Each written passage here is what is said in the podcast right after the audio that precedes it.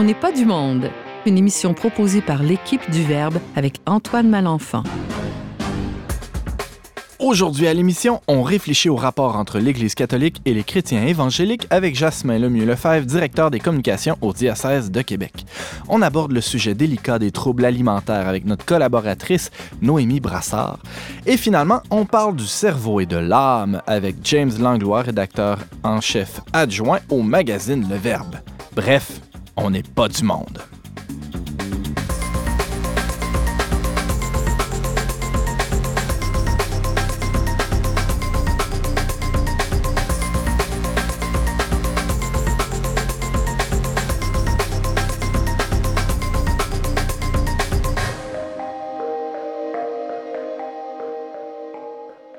Bonjour à tous et bienvenue à votre magazine culturel catholique. Ici votre animateur Antoine Malenfant, rédacteur en chef du magazine Le Verbe que vous connaissez euh, peut-être, je l'espère du moins, sinon accourez tout de suite à votre ordinateur, le verbe.com et euh, j'ai l'honneur, la joie de euh, vous accompagner pendant la prochaine heure avec mes trois chroniqueurs invités. Aujourd'hui à l'émission, on reçoit Jasmin Lemieux-Lefebvre qui va nous parler de, certaines initiatives assez intéressantes du côté de nos frères évangéliques et comment nous, comme catholiques, on se positionne par rapport à tout ça, spécialement sur l'Internet. Ensuite, on va euh, discuter avec Noémie Brassard, qui, euh, fait partie de, l'équipe euh, de, rédaction, en fait, du conseil de rédaction du, magazine Le Verbe. Elle va nous parler des troubles alimentaires. Elle va faire un survol de, différents troubles et des, de l'espérance, en fait, de, guérison qu'on peut avoir pour un proche ou pour nous-mêmes, même, lorsqu'on est aux prises avec ce genre de problématiques. Et enfin, nous ferons un retour sur un article qui a été publié euh, encore une fois, dans le verbe par Michael Egnor. En fait, c'est un texte de Michael Egnor qui a été traduit par euh, notre collaborateur James Langlois qui va nous en faire un survol. On notera d'entendre tout ça.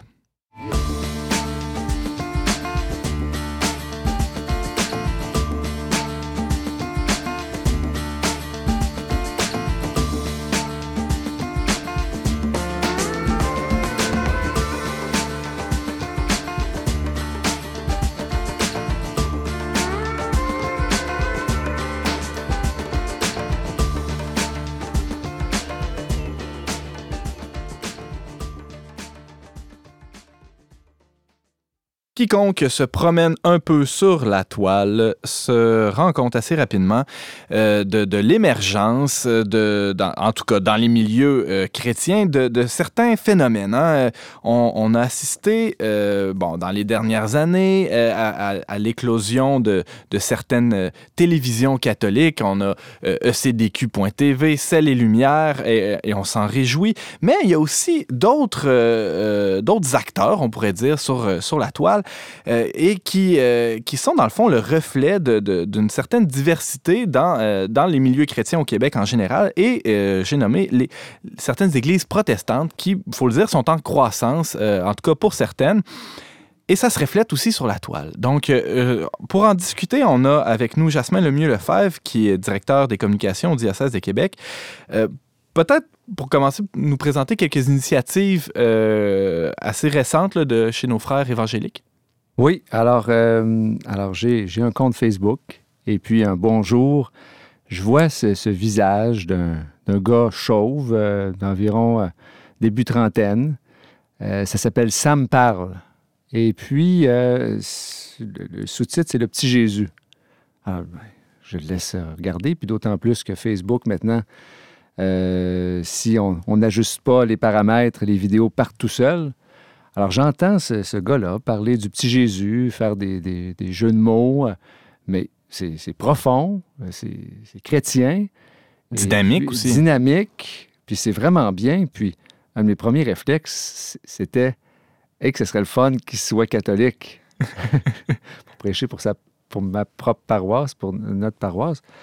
Mais je vois bien par le ton, la façon que euh, c'est un frère dans le Christ mais il doit venir un peu de, de, de l'univers évangélique. Et comme de raison, parce que l'initiative Ça me plante, il n'y a aucun lien qui mène ça me, directement... Ça me parle, tu veux, tu veux dire? Qu'est-ce que j'ai dit? Ça me plante.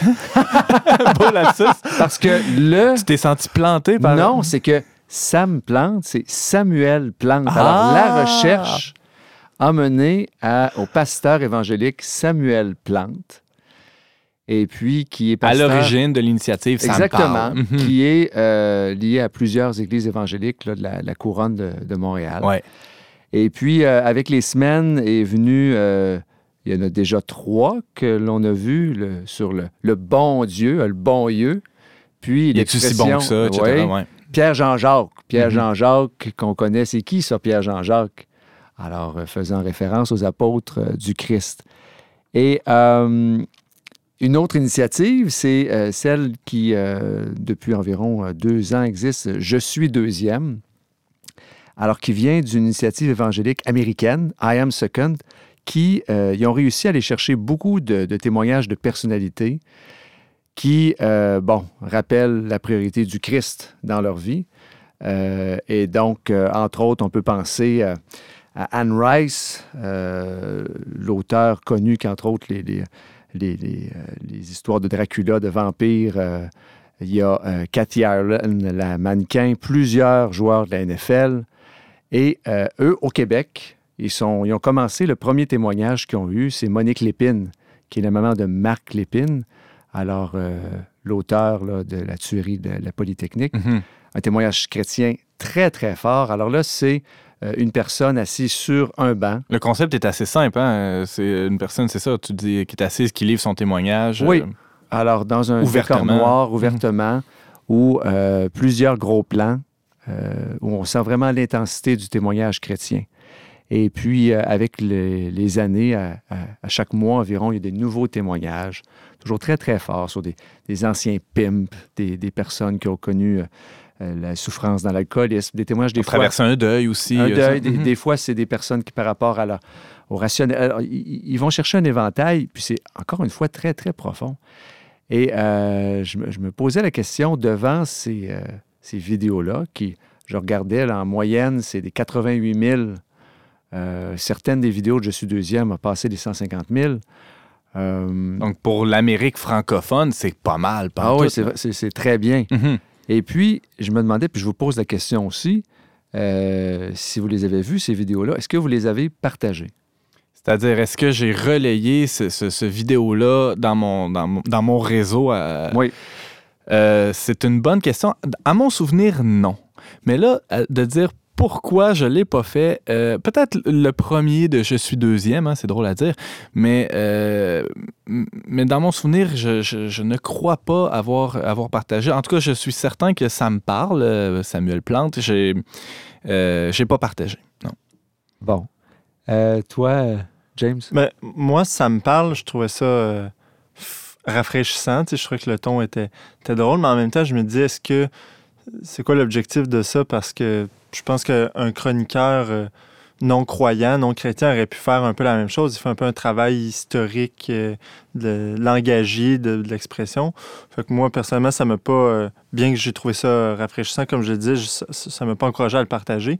Pour ce qui est de Je suis deuxième, moi, partager des témoignages comme ceux-là, c'est quelque chose que j'aurais pu faire, mais je ne l'ai pas fait parce que j'ai un certain malaise. J'éprouve un certain malaise. Je ne sais pas, je me dis, c'est manifestement euh, évangélique comme initiative. Euh, des fois, le, le ton, l'esthétique protestante, évangélique euh, me pose problème. Euh, bon, c'est... Des fois, dans le langage aussi. Fait que non, moi, je n'ai pas partagé. J'ai, Toi, Jasmin? ben, la première étape, c'est que moi, devant ça, je, voulais quand même lever mon, ch- mon chapeau à ces initiatives-là, missionnaires sur le web euh, au Québec, euh, puis sur le blog diocésain euh, à Québec. À l'occasion, c'est 500e anniversaire de la Réforme. hein. On, Ouais. on a fait un blog au, au mois d'octobre dernier où on parlait ici de quelques initiatives, dont ça me parle et, et je suis deuxième. Et je me disais aussi, mais Jasmin, pourquoi toi, tu n'as pas partagé? Et euh, j'avais pas la réponse avant de venir, euh, je pense que c'est dans les, escaliers en m'en venant au studio que ça s'est vraiment concrétisé. C'est que euh, sur nos, réseaux sociaux, hein, on n'a pas tous, enfin, l'immense majorité de mes amis Facebook ne sont pas catholiques, euh, engagés. Et moi, j'essaie de leur distiller de temps à autre le, comme le meilleur contenu possible pour pouvoir édifier. Pour pas les tanner, pour pas être ces jasmines prosélytes, mais qui voient vraiment, ben, je ne travaille pas juste pour le diocèse, c'est quelque chose qui, m'anime, qui est au cœur de, de ma vie. Puis, avec ces petits espaces-là, je veux tellement leur donner le meilleur, la plénitude, que même si les messages de Ça me parle puis Je suis deuxième sont excellents, ben, si j'ai la chance de pouvoir offrir des messages qui me collent complètement, c'est-à-dire qui, qui, qui, touchent aussi à, mon identité de, catholique, il y a un élément de plénitude. J'utilise souvent ce mot-là parce que c'est celui qui reflète le mieux. Il y, a, il y, a, du beau chez tous nos frères et sœurs chrétiens, mais chez les catholiques, il y a, il y a tout. Alors, euh, je vais préférer toujours de beaucoup de partager des éléments. Euh, donc, par exemple, euh, la web télé ECDQ.tv a une série maintenant de témoignages, une série qui s'appelle Vivre dans le Christ. Et puis, je suis toujours heureux de pouvoir les partager parce que ça colle complètement à ma réalité aussi. Mais je pourrais comprendre aussi des catholiques qui se disent, ben, écoute, les étiquettes là-dessus, si, moi je trouve que c'est un beau témoignage chrétien, il ben, faut partager parce que Dieu merci pour les évangéliques qui nous poussent dans le dos aussi. Parce qu'il y a quelque chose, il y a une démarche qui est tout à fait légitime en fait pour ces pour ces frères chrétiens-là qui ont, fait une expérience personnelle très forte du Christ, de désirer partager ça. Et il y a, un, génie là-dedans qu'il faut, comme tu disais, reconnaître. Euh, j'ai plusieurs amis catholiques qui, eux, se sont pas gênés pour partager ces vidéos-là et loin de, loin de moi et loin de nous, je pense, hein, l'idée de, euh, de, leur taper sur les doigts pour, euh, pour ça, euh, bien au contraire. James? Donc, si notre matériel est partagé par Jasmin Lemieux Lefebvre, on doit le prendre comme un grand cadeau. Là, Oui, mais je partage des fois des niaiseries aussi, là, fait qu'il faut faire attention. Mais, mais jamais des niaiseries catholiques. Je sais, ou chrétiennes, là. Le dernier touchdown euh, des Eagles, par ben exemple. Oui, c'est drôle que tu parles des Eagles parce que euh, j'ai découvert, écoute, ça fait depuis le secondaire que j'aime cette équipe de la Ligue nationale de football, donc l'équipe de Philadelphie. Puis je disais récemment que c'est considéré comme l'équipe la plus spirituelle. Et la plupart des joueurs de l'équipe sont des chrétiens évangéliques. Et quand même assez impressionnant, euh, récemment, il était en Caroline pour un match. Et puis, euh, ils ont décidé, ben, pas ils ont décidé, il y a un de leurs coéquipiers qui euh, a demandé le baptême. Puis, ah ils n'ont pas attendu longtemps. Euh, les images circulaient sur les réseaux sociaux, dans la piscine de l'hôtel. Alors, les photos ont, circulé avec plusieurs joueurs, une quinzaine de joueurs de l'équipe. L'un des, des, receveurs rapprochés est également pasteur, fait que baptisé. Puis je, trouvais ça wow. C'est assez impressionnant. On se croirait dans les actes des apôtres où là, il y a, il y a le, l'eunuque là, qui accompagne la reine de Séba, puis là, il y a Philippe qui passe par là, puis il demande le baptême. Philippe, il dit ben, pourquoi pas maintenant?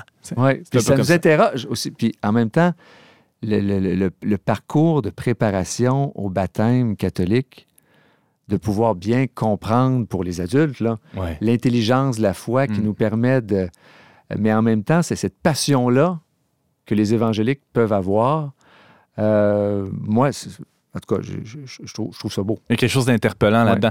En restant aux États-Unis, euh, Jasmin, il y avait une, anecdote qui, est pas mal plus qu'une anecdote, je pense, là, que tu voulais nous, nous, euh, nous rapporter. Aussi, ben oui.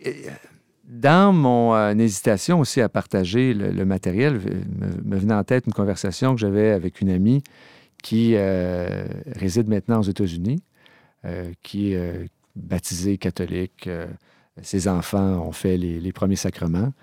Et arrivée euh, dans le sud-ouest des États-Unis, ben, euh, elle va à son église catholique et puis ben, elle ne se sent pas accueillie. Elle trouve que déjà, dès le stationnement, trouver la place, l'accueil, c'est comme s'il était un peu trop. Puis rapidement, l'une de ses nouvelles amies lui parle de l'église évangélique. Puis elle y va et puis elle est vraiment touchée. Elle entend un sermon sur l'adultère, puis euh, elle n'avait jamais entendu parler du sujet dans une église catholique, puis la façon, le ton qui était employé était très, très bon. Les enfants ont beaucoup aimé, et en plus, ils ont eu droit de la crème glacée à la fin. et elle me partageait, elle me disait, euh, qu'est-ce que je fais? Parce que euh, mes nouveaux amis évangéliques, ben, ils veulent me, baptiser de nouveau. Ils me disent Est-ce que tu as vraiment, est-ce que tu reconnais Jésus-Christ comme ton sauveur bien sûr, toute la tradition du, des born-again Christians. Mhm. Puis, euh, devant ça, ben, je, lui disais, euh, ben, écoute, je t'invite à revoir ton, les, les fondements de ta foi catholique pour que tu puisses faire les beaux discernements. Évidemment, je t'invite à aller voir, pas juste à une paroisse catholique, aller voir plusieurs paroisses catholiques. Mais je comprends la tentation très, très forte. Puis je ne parle pas de mauvaise tentation, mais d'aller vers des gens qui sont enflammés, que l'on voit vraiment comme des disciples de Jésus-Christ. Alors ça, ça nous amène, bon, évidemment, c'est une situation, on a, cette réalité-là, on l'a beaucoup moins ici, mais les églises euh, évangéliques gra- grandissent. Moi, je me réjouis à chaque fois que des gens reconnaissent Jésus-Christ comme leur sauveur, mais en même temps, nous, Il y a un effet de miroir, hein, ça, Oui. ça nous montre qui on est, comment on se comporte, nous, comme disciples du Christ en tant que catholiques. Est-ce qu'on présente la célébration dominicale comme, comme une fête ou comme un enterrement? Des fois, ça, ça peut être une question qu'on peut se poser. Oui, et puis, euh, ben, je, je- je lui ai envoyé quelques liens comme ça de conversation de, euh, de, de- de- catholiques qui, euh, qui parlaient de, de leur conversion. C'est souvent Mhm. ceux qui sont passés de protestants à catholiques qui sont les, les- les- les meilleurs pour pouvoir expliquer la richesse de, de notre Église, mais euh, jusqu'à quel prix on est, on est prêt à, à rester avec nos sacrements, no- notre identité quand on a accès au, au banquet formidable? Alors, on a, on a mais ça, c'est c'est le travail de chaque communauté chrétienne. Absolument. Oui. James? Ah, Antoine, justement, euh, tu disais en début d'émission que les églises euh, protestantes, évangéliques ici au, au Québec sont en, on pourrait dire, même forte croissance là, comparativement à ce qu'on vit, nous, chez les catholiques en ce moment. Et euh, de fait, ça rejoint tout à fait ce que tu disais aussi, Jasmin, parce que les gens ont soif d'entendre le message de Jésus-Christ. Les gens ont soif de vie spirituelle et ils vont accueillir ce qui va leur être présenté. Et le, message évangélique qui annonce le kering dans sa manière la plus simple, ils vont l'accueillir et ils vont joindre l'Église qui, qui est disponible là, ce que souvent, nous, euh, catholiques, on ne fait pas assez, je pense. Euh, on parle avec Jasmin Lemieux Lefebvre euh, ben, de nos frères évangéliques, de leur, de euh, ruse, de leur génie, en tout cas sur les médias sociaux, à travers aussi les, vidéos qu'ils produisent. Une question qui, me vient en tête, et je pense que tu es assez au fait du, dossier, c'est quoi la position, par exemple, de la conférence épiscopale au Canada par rapport à, à nos frères évangéliques? Là, il y a un document qui me vient en tête qui date de l'an dernier, octobre 2016. Euh, si vous cliquez euh, dans votre furteur préféré, Nos voisins évangéliques. C'est un document qui a été préparé avec l'Alliance évangélique canadienne et la Conférence des évêques catholiques, qui explique de brillante façon comment les catholiques considèrent les évangéliques, comment les évangéliques considèrent les chrétiens au niveau des perceptions, puis par la suite, ce qui vraiment nous différencie et nous unit. Ouais. Et je crois qu'il faut prendre le temps de voir les éléments qui nous, nous, nous réunissent, mais en se rappelant toujours euh, les, euh, les différences. Alors, euh, au-delà des sacrements, des sacrements euh, c'est cette, évidemment, il y a un élément d'autorité qui, qui est assez clair, c'est que chez les évangéliques, ils sont capables du meilleur comme des téléévangélistes. On trouve de tout et son contraire. tout. Ouais. Moi, je me rappelle du temps que j'avais le câble, euh, j'étais abonné à The Christian Channel. Et là, c'était tous les téléévangélistes, un après l'autre.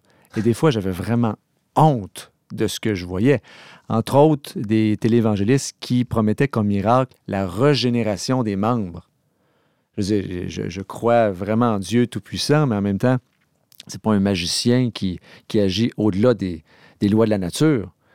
Euh, donc- Dans la vie ici, là, pas, pas de l'autre côté. Oh, là. non, il parle de régénération Ok. maintenant. là. Alors, quelqu'un qui est amputé, son bras va, peut, peut, peut, peut atten- revenir. attention, Jasmin, le frère André l'a fait.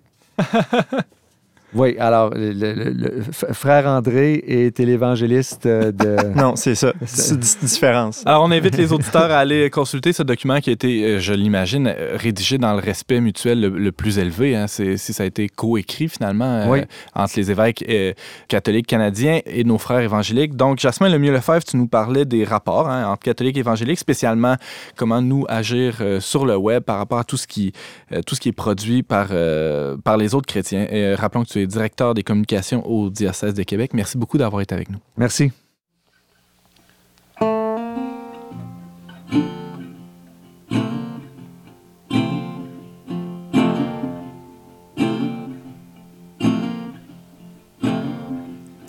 Camarade, tu passes invisible dans la foule.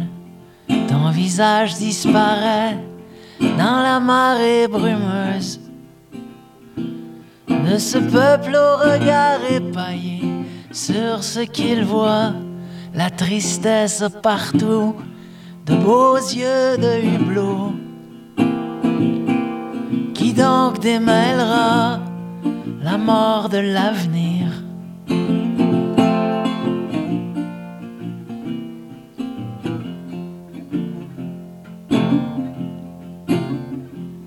Tu écoutes les plaintes de graffiti sur les murs.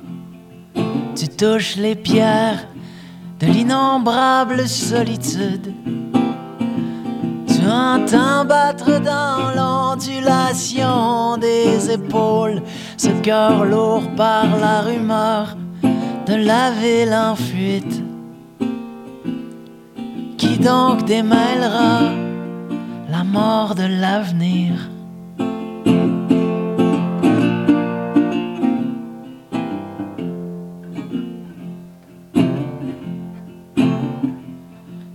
Tu allèges un corbeau au rendez-vous de ton geste, tandis qu'un vent souterrain donnait et cognait. Pour des années à venir, dans les entonnoirs de l'espérance, qui donc démêlera la mort de l'avenir? Qui donc démêlera la mort de l'avenir? Qui donc démêlera la mort de l'avenir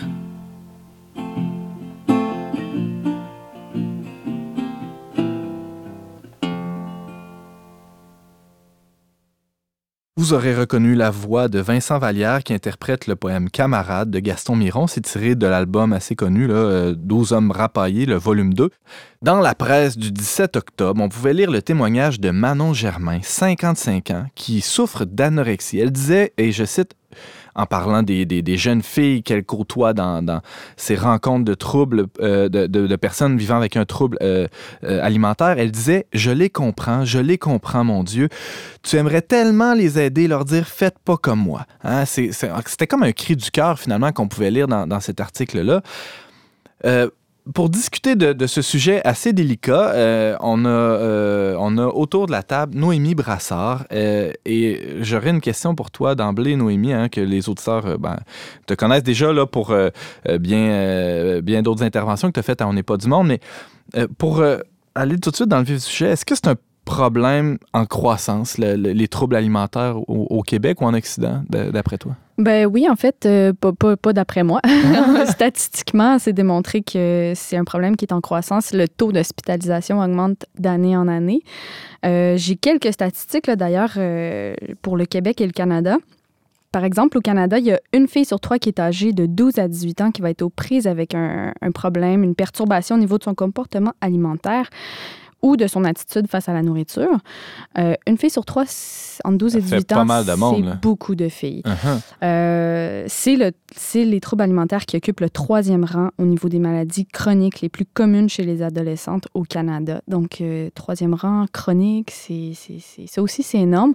C'est la première fois que je- j'entends que le, le trouble alimentaire est considéré comme une maladie chronique. C'est-à-dire que c'est pas juste un épisode là, qui, qui est passager, qui, qui est assez restreint dans le temps, si je comprends bien. C'est que ça, Ça dépend.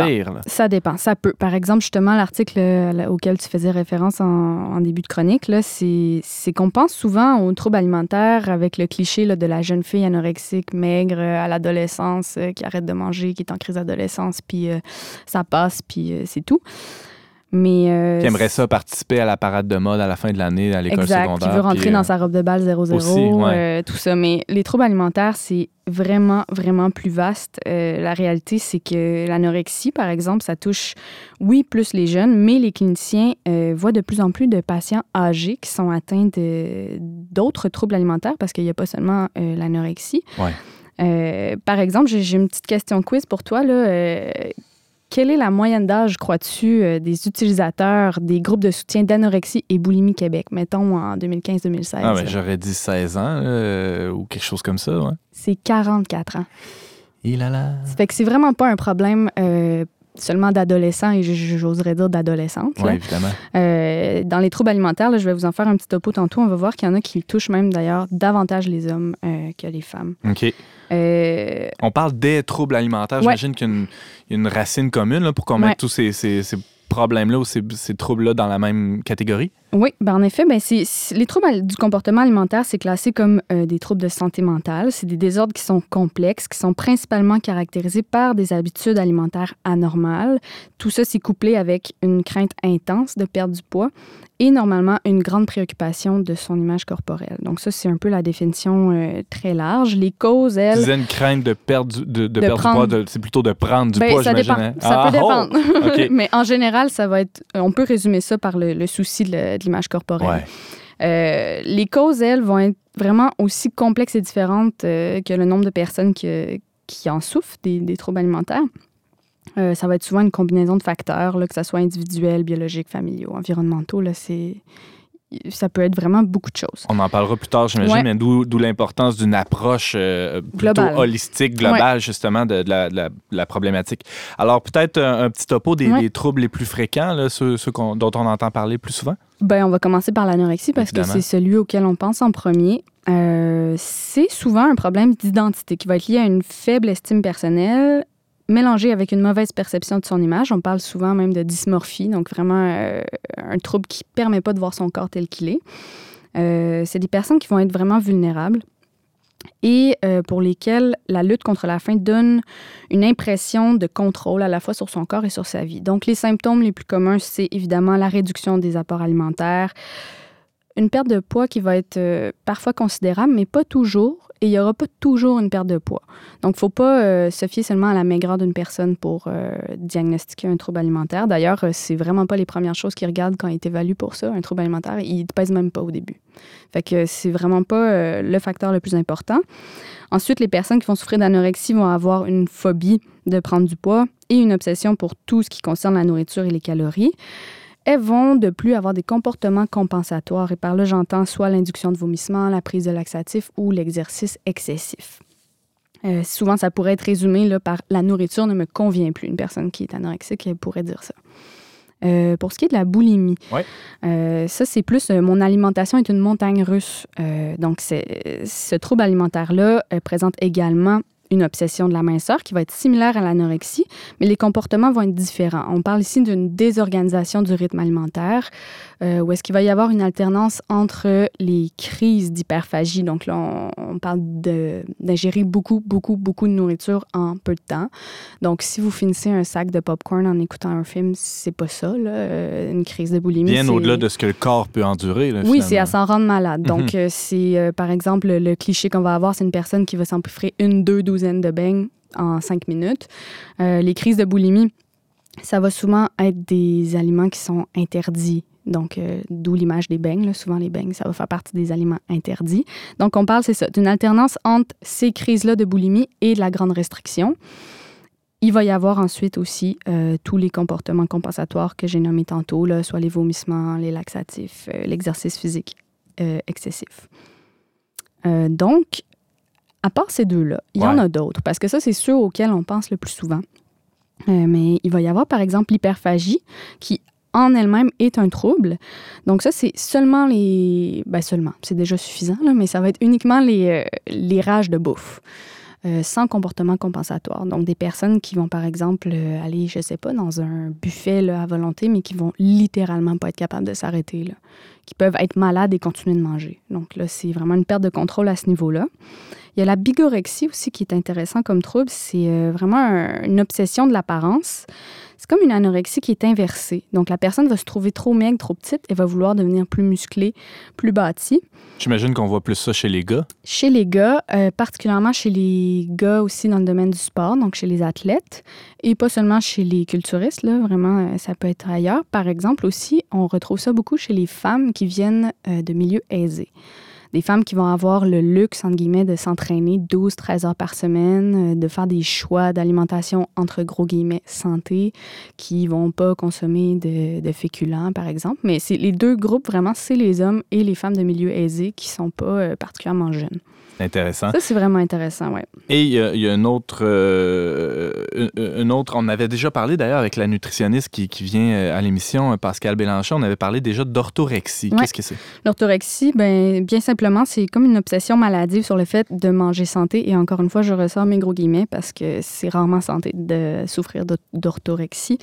Euh, il va y avoir tout un catalogue d'aliments interdits, de nombreux régimes qui ne fonctionneront pas. Je crois que vous en avez déjà parlé avec Pascal aussi sur euh, le fait que les régimes, euh, c'était pas des grands succès. Euh, donc, c'est ça. Il y en a d'autres, mais euh, ça, c'est vraiment les, les principaux là, qu'on connaît. On entend souvent euh, dire que bon, les, les troubles alimentaires, c'est un peu le, le- le- la pointe de l'iceberg ou l'expression de quelque chose d'autre qui, est- qui est latent, qui est en Mhm. dessous, euh, ou le, euh, un symptôme en quelque sorte. hein. Est-ce que c'est quoi la fonction de- du trouble alimentaire? À quoi ça, ça nous sert? Ben, en fait, souvent, ça, ça va se déclencher quand une personne va être face à des problèmes ou des situations, n'importe quoi, en fait, qui dépasse la capacité d'adaptation d'une personne.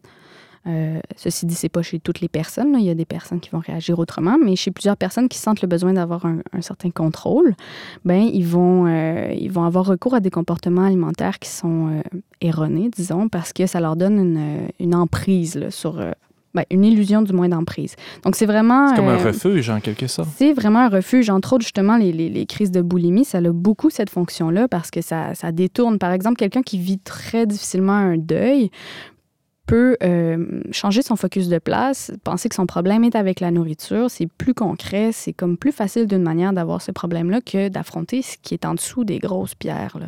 Donc, ça a cette fonction-là qui est euh, quand même efficace, en fait. Euh, il faut comprendre l'utilité de ces comportements-là parce que c'est vraiment en comprenant l'utilité des, des troubles alimentaires qu'on peut euh, commencer à espérer aussi euh, les régler. Parce que le trouble alimentaire envoie un signal à l'entourage, en tout cas du moins dans la mesure où l'en- l'entourage est un peu éveillé à, à cette problématique-là, on peut déceler justement ces Mhm. symptômes-là et agir, mais on peut être maladroit là-dedans? Comment on, On peut être sort? très maladroit quand on est le proche ou la proche d'une personne qui souffre de troubles alimentaires. Euh, j'ai pensé vous donner quelques petites clés là, si, si vous écoutez en ce moment puis vous vous dites Hey, non, mais moi, j'ai une collègue ou j'ai ma fille ou j'ai euh, mon Ma cousin. euh, Mhm. qu'est-ce que je fais? Parce qu'il y a plusieurs erreurs communes, là, mais d'abord, un, la grande, le grand conseil, c'est évidemment renseignez-vous. Euh, on pense savoir beaucoup de choses sur les troubles alimentaires, mais il y a plusieurs mythes qui sont entretenus. Euh, les ressources sont nombreuses. là. Il y a des sites super bien faits comme ANEB, Anorexie et Boulimie Québec, qui a un site génial. James? Euh, tu parles de mythes, peux-tu en nommer quelques-uns? Ouais, J'en ai euh, déjà un petit peu déboulonné quelques-uns, là, justement, sur le fait que ça, ça touche seulement les adolescentes, que ça touche seulement les femmes, euh, que c'est passager. Euh, ça peut être aussi, il y a plusieurs euh, personnes qui pensent que c'est un besoin d'attention, euh, que la personne a simplement à manger pour que ça passe, ou euh, même, en fait, juste le fait même de penser que les troubles alimentaires sont un problème avec la bouffe, c'est pas vrai. La bouffe, comme on l'a dit tantôt, c'est un peu une façade au final, c'est instrumental. La nourriture a en fait très peu à voir avec les troubles alimentaires, là, aussi fou ça peut paraître. Là. La matérialisation de quelque Ouais. chose d'autre Ouais, qu'il faut, euh, qu'il faut essayer de gratter, de, de trouver, d'identifier. Ouais. Alors, tu parlais de... De s'informer. De s'informer, de la nécessité d'aller chercher de l'information. Ouais, donc ça, c'est vraiment l'étape numéro un. Ben, comme je viens de dire aussi, euh, ben, il faut, comme les, les troubles alimentaires n'ont pas tant de lien finalement avec la nourriture, ben, c'est d'éviter euh, d'inciter la personne à manger ou de- d'établir des systèmes de récompense si la personne se nourrit ou de penser même que la personne va mieux parce qu'elle prend du poids. Parce qu'il faut savoir qu'il y a souvent une alternance entre les, euh, les, les troubles d'anorexie et les troubles de boulimie. Plusieurs personnes vont sortir de leur trouble d'anorexie et la porte qu'ils vont emprunter, c'est les troubles de boulimie. Donc là, avec la boulimie, il peut y avoir une prise de poids, mais ça ne veut pas dire que la personne va mieux. Donc, il faut être vigilant à ça. C'est juste un retour du balancier dans, dans l'autre extrême. Oui, Mhm. Euh, donc, tous les commentaires à l'égard de la nourriture, du poids, de l'apparence, c'est à éviter. Euh, ceci dit, si vous croyez que la santé de la personne est sérieusement menacée, ça va être vraiment important d'aller chercher de l'aide. Même si cette personne-là peut vous accuser d'avoir trahi un secret ou tout ça, ce qu'il faut savoir, c'est que les règles de la confidentialité, ça n'existe pas euh, quand il y a un danger physique pour la personne. Donc, n'hésitez pas à aller chercher de l'aide. Encore une fois, il y a des lignes d'écoute, il y a plusieurs ressources pour ça. On, va les mettre en ligne pour que vous puissiez les voir. Et euh, jouez pas au thérapeute parce que de toute façon, probablement, ça serait un échec. Non seulement vous pourriez renforcer sans le vouloir des comportements négatifs chez la personne, mais vous pourriez vous-même vous épuiser. Euh, D'ailleurs, si vous sentez que vous, vous avez besoin d'aide en tant que proche, il y a aussi des ressources pour vous. Par exemple, à Québec, il y a la Boussole, qui est un organisme qui accompagne les proches de personnes souffrant de troubles de santé mentale, qui est vraiment excellent. Et euh, ben, je, me, je me permets un petit commentaire, là, parce que là, il y a, il y a les fêtes qui s'approchent tranquillement. Euh, Où la bouffe est partout. la bouffe est euh, partout. Il y a les cousins, cousines, ma tante, mon oncle qu'on voit pas souvent.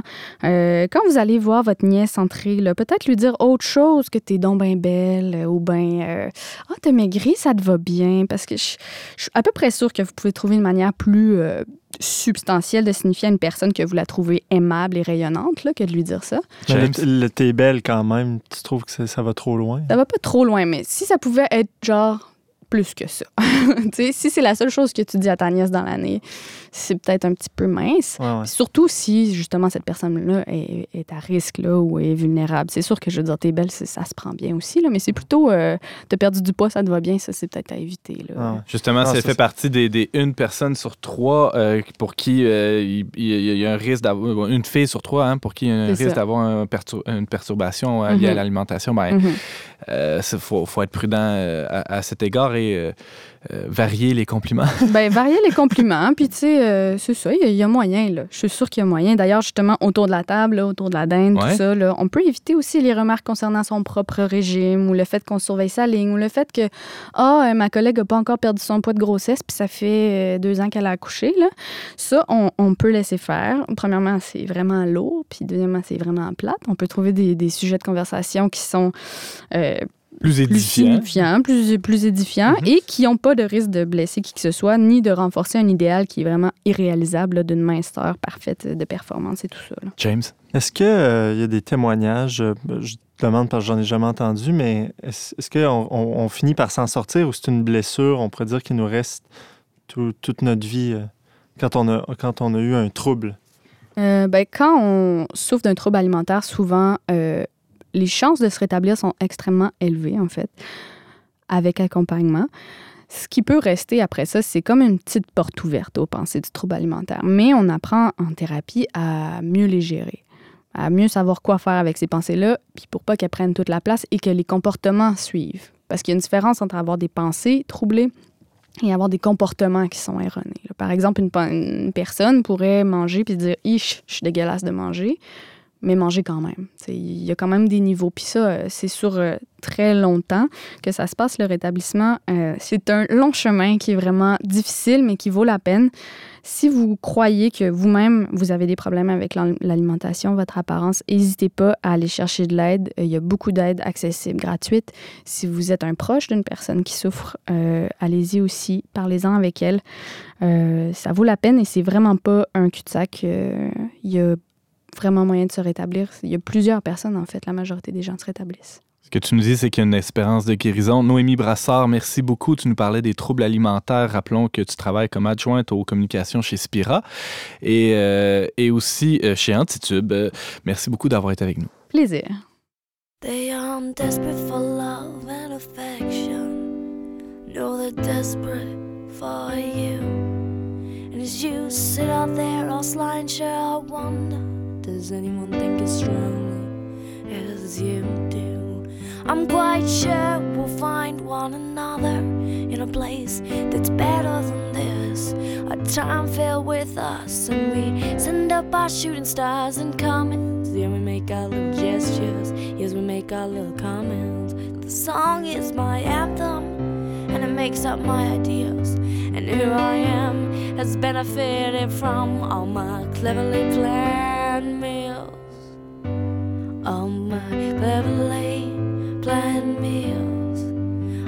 And vital, and I see rules that almost fit.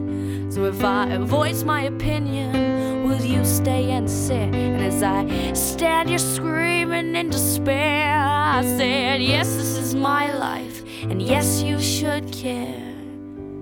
This song is my anthem, and it makes up my ideals. And who I am has benefited from all my planned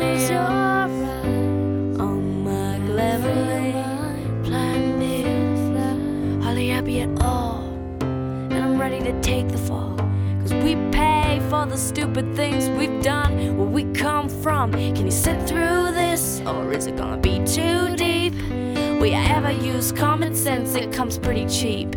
So if I speak more clearly, if I make more sense, will you just shut your mouth, you won't come across quite so dense. And so close your eyes. fly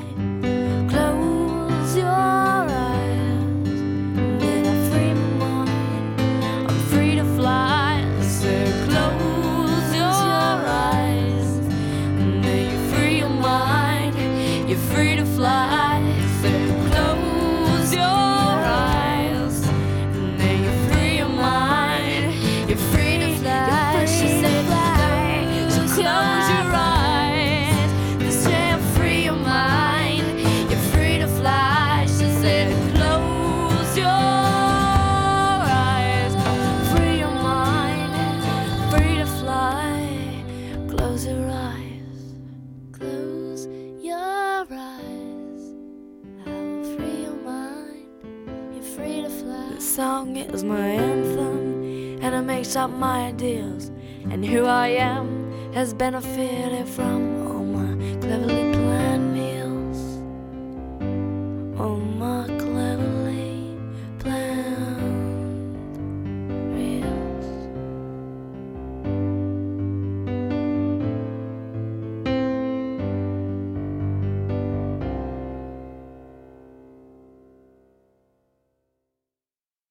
Vous êtes toujours avec Antoine Malenfant au micro d'On n'est pas du monde. On vient d'écouter Tegan and Sarah avec euh, leur chanson Clever Meals tirée de leur album Under Feet Like Ours. L'âme et le cerveau, est-ce que c'est la même affaire? Est-ce qu'on peut dire qu'ils sont liés, qu'ils sont distincts? Est-ce que on devrait euh, les considérer comme étant la même chose. C'est- peut-être la tentation qu'on a dans notre société, parfois matérialiste, hein, qui veut réduire tout à des phénomènes biologiques, à, des, à la physiologie, euh, là, surtout lorsqu'il est question de la personne humaine. Alors, pour euh, éclairer un peu tout ça, on, on en discute avec James Langlois qui fait un retour sur un article assez intéressant qu'on a trouvé, euh, ben, tu peux peut-être nous en parler, qu'on a trouvé sur euh, First Things, qui est un, un- site web euh, américain. Tout à fait. Euh, Michael Egnor est professeur de chirurgie neurologique à Stony Brook University School of Medicine. Et c'est lui qui a écrit ce, ce texte. On pourrait presque parler d'un témoignage, vous allez voir, on, on reviendra dans quelques instants. Mais il a publié ce texte, finalement, qui réunit, je dirais, la modernité et la tradition. Pourquoi je dis ça? Je veux faire un petit retour, euh, faire une petite histoire des idées occidentales, je, dirais de l'Antiquité, puis même avant l'Antiquité, jusqu'à jusqu'à dans la période moderne, environ au tournant du, du 20e siècle, on a cru, on a toujours pensé que l'homme était habité par une, une dimension euh, immatérielle qu'on appelle âme, esprit. Bon, on ne fera pas de terminologie ici. Mais avec l'avènement euh, du scientisme, aussi avec l'avènement d'une pensée philosophique Ben, D'abord, avec l'avènement de la science moderne, hein, avant de, de- de parler du scientisme, non? Oui, oui, c'est vrai. Ben, la science fait qu'on se penche sur les euh, phénomènes matériels, sur ce qui se passe dans la nature, et c'est déjà une partie d'explication par rapport au monde dans lequel on vit. Or, le- la science, je disais, je parlais de scientisme. Ouais. Le scientisme, c'est plus l'idéologie qui fait en sorte qu'on ne considère euh, que ce point de vue sur la réalité. Donc, on oublie de se questionner de manière spirituelle, ou on oublie la partie euh, philosophique même qu'on- avec laquelle on peut euh, questionner la réalité qui nous entoure. Donc, n'est vrai, n'est réel que ce qui est démontrable à travers la méthode scientifique? Tout à fait. Alors, c'est, c'est- évidemment, toi, tu, et cet article-là vient remettre ça en, question en proposant une perspective qui, qui prend ancrage dans, dans l'histoire, même dans l'Antiquité, si je comprends. Oui, c'est ça qui est beau parce que Michael Egnor a redécouvert euh, Saint Thomas d'Aquin, qui est un saint du Moyen Âge. Je vais y revenir.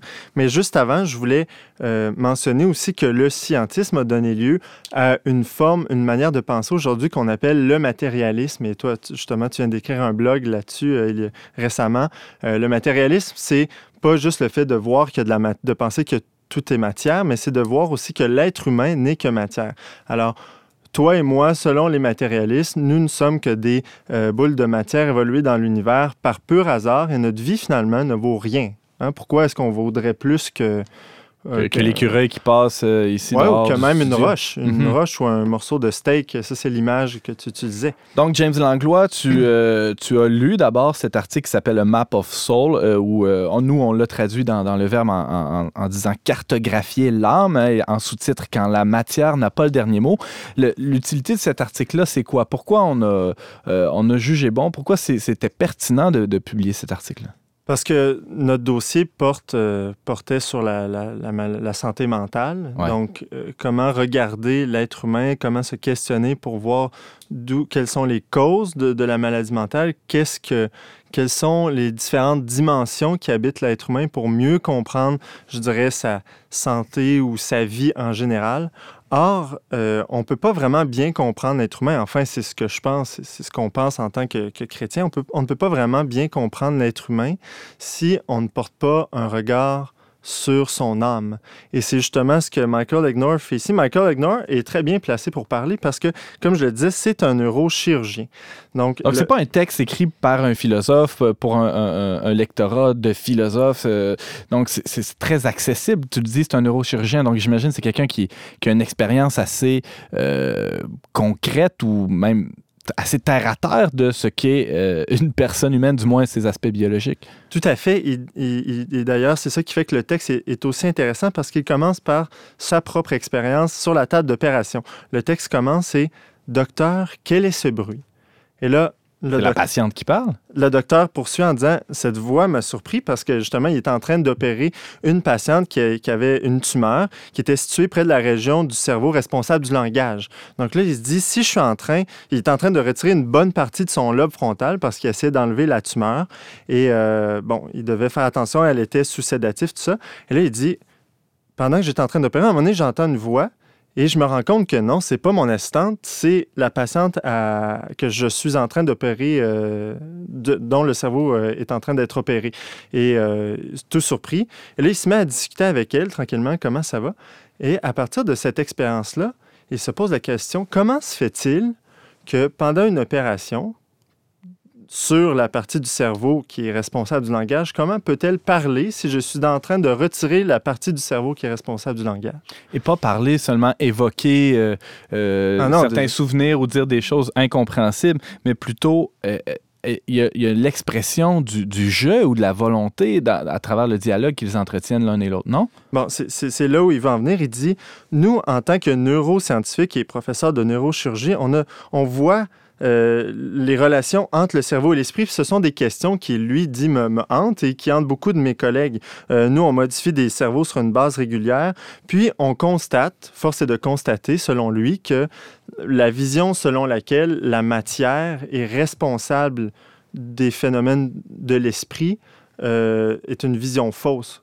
Donc, ce qui veut dire, aujourd'hui, on va dire, par exemple, ben, si, tu, euh, si tu es libre ou si tu penses de manière abstraite, c'est parce que ton cerveau t'amène à penser de manière abstraite. Si On pourrait même extrapoler au, au niveau des, des émotions, de- du désir ou de l'amour, hein, Ah oui, qui, même- qui seraient seulement des réactions chimiques ou euh, euh, des, des connexions qui se produisent dans le cerveau et, et qui, ces connexions-là seraient la on pourrait dire la cause première de ces émotions-là, selon évidemment euh, toute l'idéologie matérialiste. Exactement. Et là, il va même. Donc, ça, c'est un cas, là, la voix de sa patiente. Et là, il va citer euh, quelques autres exemples qu'il connaît très bien. Il dit J'ai une multitude de patients euh, qui leur manque une grande partie de leur, cerveau et qui ont un esprit sain. Il donne, par exemple, il dit Moi, il disait qu'il y a une patiente qui est née avec seulement le tiers de son cerveau. Aujourd'hui, c'est une fille normale qui va à l'école secondaire, qui joue au soccer comme tout le monde. Elle, elle a un développement tout à fait euh, normal, on pourrait dire. Dit dans un autre cas, il y a, il y a un autre patient euh, qui lui manque lui aussi une portion similaire de, de ses circuits neurologiques, mais c'est euh, c'est un musicien accompli, puis il a même une maîtrise en langue française. Alors, comment expliquer si on résume l'intelligence capa- aux capacités neurologiques ou cervicales, on pourrait dire? Comment se fait-il que ces gens-là soient intelligents, bien qu'il leur manque une grande partie de leur cerveau? Et c'est là où, pour revenir à saint Thomas d'Aquin, Michael Ignore, il dit J'ai commencé à répondre à ma question, qui, à la question qui me hantait quelles sont les relations entre le cerveau et l'âme lorsqu'il est tombé sur les écrits de saint Thomas d'Aquin. Comme je disais, saint Thomas d'Aquin, qui est un, religieux dominicain du Moyen Âge, 13e siècle, qui lui est un, grand philosophe de, considéré docteur de l'Église, grand théologien, éminent théologien, devrais-je dire. Il redécouvre au Moyen Âge la pensée d'Aristote la philosophie d'Aristote qui part de l'analyse de l'être humain comme quoi l'être humain est euh, d'abord une matière et progressivement, à travers les raisonnements, ils arrivent à postuler l'existence de l'âme et même l'existence de Dieu.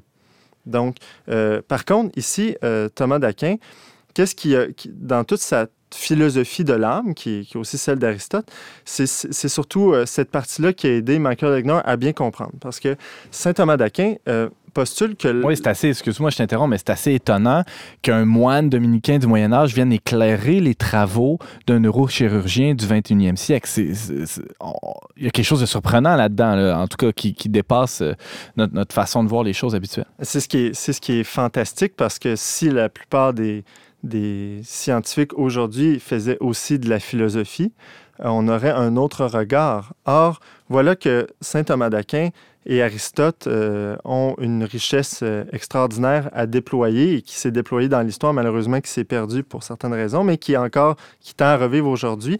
Saint Thomas d'Aquin affirme, à la suite d'Aristote, que l'âme a, comme je le disais, trois sortes de capacités.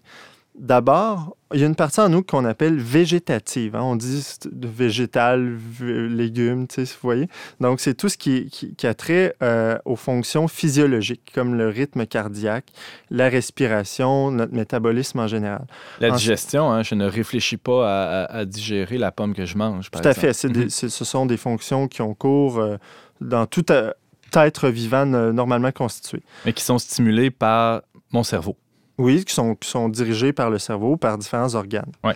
Ensuite, deuxième euh, couche de capacité, on, les appelle les sensitives. Euh, donc, il y a la sensation, la perception, la mémoire, le fait de pouvoir se mouvoir dans l'espace. Ça, tous les animaux, hein, on dit la racine du mot animaux, c'est anima, ça veut dire âme. Donc, il y a l'âme sensible qui fait en sorte qu'on est capable de se mouvoir et d'interagir avec notre environnement. Toujours, ici, il n'y a rien d'immatériel encore. On est toujours dans un registre purement euh, matériel, purement physique. Alors, c'est à la troisième couche de notre être, dit saint Thomas à la suite d'Aristote, que l'âme humaine devient euh, immatérielle, c'est-à-dire que il y a l'intelligence, notre capacité à abstraire des notions. Euh, par exemple, je vois plusieurs espèces de plantes. Il y a un raisonnement presque inductif qui se fait dans mon cerveau qui dit voici la catégorie plante, voici que je suis capable de penser toutes les plantes de manière universelle. Et ça, c'est une activité de notre âme qui est, euh, vous voyez, n'est pas matérielle. On peut pas. D'ailleurs, la catégorie n'est pas matérielle. Le concept plante voilà. n'est pas, euh, n'est pas de la matière et n'existe pas en tant que essentiellement dans la matière. C'est ce qui fait la différence principale avec les animaux, euh, diront mhm. ces philosophes, parce qu'un animal peut très bien percevoir qu'il y a une plante, qu'il y a un arbre, qu'il y a une roche, mais jamais l'animal va arriver à abstraire la notion de plante et pouvoir discourir sur le qu'est-ce qu'une plante, etc., alors que l'être humain le fait. On parle aussi, bon, ça c'est la partie plus intelligence, qui est plus dans l'ordre intellectuel, mais il y a la partie de la volonté aussi. La volonté, c'est vraiment cette capacité à faire des choix. C'est un lien avec la liberté. Cette capacité qu'on a de choisir le bien qui nous convient. Un animal, et on lui présente de la nourriture, à moins qu'il n'ait pas faim, il ne mangera pas. Or, nous, on peut avoir faim et décider de ne pas manger. Un animal, lui, euh, c'est instinctif, alors que nous, on peut très bien décider de ne pas manger, en l'occurrence à jeûner. Et euh, voilà, c'est ce qui fait dire Aristote, si l'intelligence et la volonté étaient des concepts euh, matériels, il ne pourrait pas décider, se, se lever par-dessus la matière et je dirais, avoir cours de manière euh, normale, faire des opérations abstraites, etc. C'est ce qui fait dire à, saint Thomas d'Aquin, euh, l'abstraction et la volonté sont des signes que... Ça ne veut pas dire que euh, les capacités matérielles n'ont pas besoin de, de substrat, de, composantes matérielles pour être effectuées, mais... C'est-à-dire que le cerveau sert d'outil ou de lieu d'expression de ces, capacités immatérielles de la personne, c'est ça? Mhm, tout à fait. C'est vraiment fascinant, James. C'est un article qu'on peut lire euh, dans le magazine Le Verbe euh, cet automne. Ça s'intitule Cartographier l'âme quand la matière n'a pas le dernier mot. C'est un article d'un neurochirurgien, mais qui fait de la philosophie et de la bonne, hein, quand même. C'est du bon stock. On peut lire ça euh, sur le. Merci beaucoup, James, d'avoir fait ce- cette petite recension-là pour nous. Merci.